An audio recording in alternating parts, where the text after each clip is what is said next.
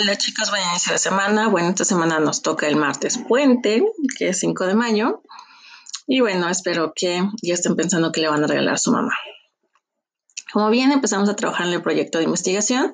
El día de hoy vamos a ver qué es lo que ustedes me van a poner. Bueno, como lo dice el texto, primero plantea el planteamiento del problema y luego los objetivos. El planteamiento del problema aborda eh, cuál es la pregunta de investigación ¿Qué es lo que tú quieres averiguar? ¿Qué es lo que te preocupa de ese tema? Es la columna de todo el proyecto. El planteamiento del proyecto es por qué estás haciendo ese proyecto. Esta debe ser absolutamente precisa y transparente y directa. O sea, tiene que tener bien claro qué es lo que tú quieres resolver.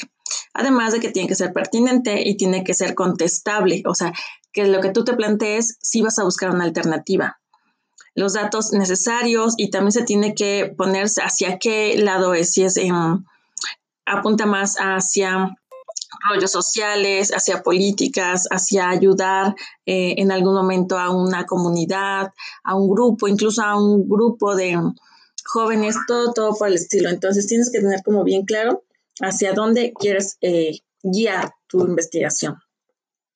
Hipótesis del trabajo, ese no lo vamos a ver, es un poco complicado, por lo cual en esta ocasión no lo voy a pedir.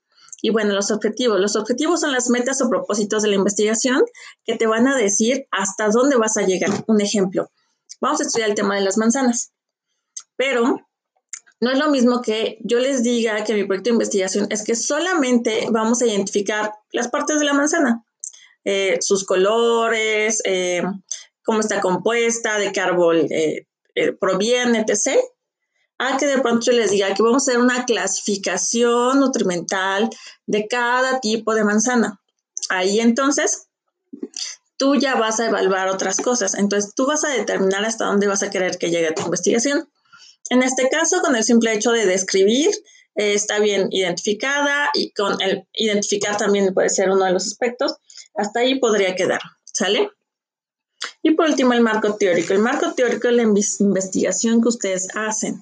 Ojo, no voy a aceptar nada de Wikipedia. Si de pronto yo veo que alguien hace de Wikipedia, se lo voy a regresar.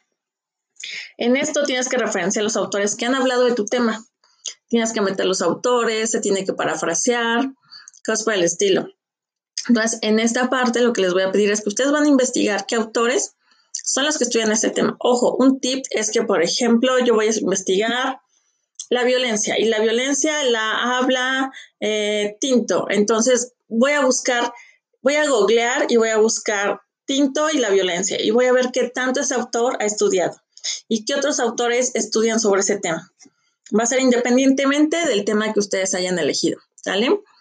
También les voy a pedir el cronograma de actividades. En las actividades es cómo están haciendo. La semana pasada ustedes ya realizaron portada, antecedentes, y justificación, eso lo vas a poner en, tus, eh, en tu cronograma. Obviamente le vas a cambiar, eh, vas a hacer uno como el que aparece en el texto de la antología, vas a cambiar las fechas y vas a poner abril y mayo, ¿sale? Y de ahí vamos a ir realizando estos puntos que nos faltan. Eh, yo sé que estamos cerrando el ciclo, yo sé que por favor aguanten un poco más. Los que están atrasados, no solamente en mis materias, sino en los demás, mi invitación es ponte al corriente. Si ya te faltaba tan poco, no hay ninguna justificación para que no se puedan poner al corriente, jóvenes. Entonces, de mi parte, les mando un fuerte abrazo, cuídense y nos vemos la otra semana. Nos escuchamos la otra semana.